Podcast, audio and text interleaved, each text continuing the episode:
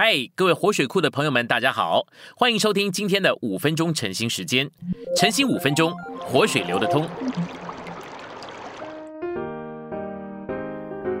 第十二周周一，今天我们有三处的经节。第一处的经节是《传道书》第一章第二节。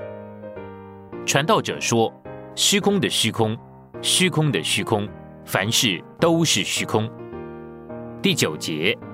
已有的事后必再有，已做的事后必再做。日光之下并无新事。第三处是传道书一章十四节，我借日光之下所做的一切功，看哪，都是虚空，都是捕风。我们来到信息选读，传道书的内容是所罗门在堕落离开神，又回转归向神之后。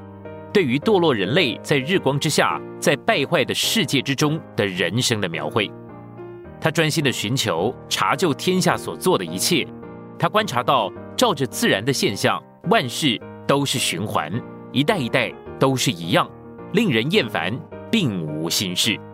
他下了结论说，对于堕落的人类的人生而言，这一切都是虚空的虚空，都是捕风。智慧的王。凭着他的智慧所得到这样的结论，可以看作是堕落之人虚空人生的历史。他在这卷书中的结论，就像结局悲惨之人的挽歌。照着传道书来看，人的历史从起初到现今都是虚空。保罗在罗马书第八章二十到二十一节里面说到这个点，跟传道书所说的完全相符。今天每个人实际上不是在活，乃是在死。我们生。而死，也就是说，我们从出生之日就一直在死。由此，我们看见，在日光之下，人生乃是虚空的虚空。所罗门有着无比的智慧、至高的地位、凌驾众人的财富，又有成百的妃嫔，在放纵情欲上面堕落到无与伦比的地步。经过日光之下一切的积极跟消极的人生经历，他的思想里面深深刻着，而且充满了这卷书的中心思想。那就是在日光之下堕落而离开神的人生是虚空的虚空。人是神用最高最尊贵的定旨所造的，就是要在生命、性情和彰显上与神相像的而彰显神。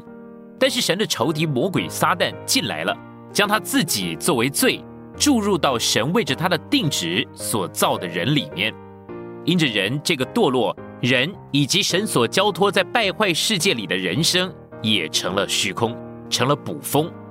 著者所罗门完全领悟了这件事，就在他的描述里面强调这件事情到了极点。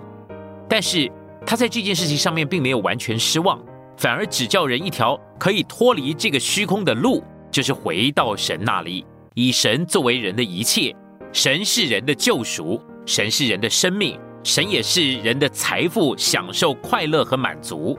若人以神作为他的一切，人就仍然可以为神所用，以成就神创造人的时候原初的定制，而完成神永远的经纶。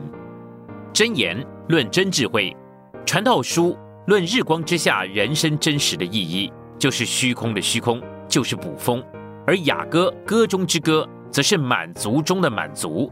离了基督。整个宇宙就没有满足，做成具体化身的独一的基督，不单单是人独一的满足，也是那浮在虚空之下整个宇宙独一的满足。受造之物现今浮在虚空之下，这个事实的意思是在日光之下，凡事都是虚空。今天神具体的化身在基督里，而基督实化为复合、七倍加强、包罗万有、次生命的灵。就是经过过程之三一神的终极完成，这个内住的这一位，乃是我们主观的满足。今天的晨兴时间，你有什么摸着或感动吗？欢迎在下方留言处留言给我们。如果你喜欢今天的内容，欢迎你们订阅、按赞，并且分享出去哦。天天取用活水库，让你生活不虚度。我们下次再见。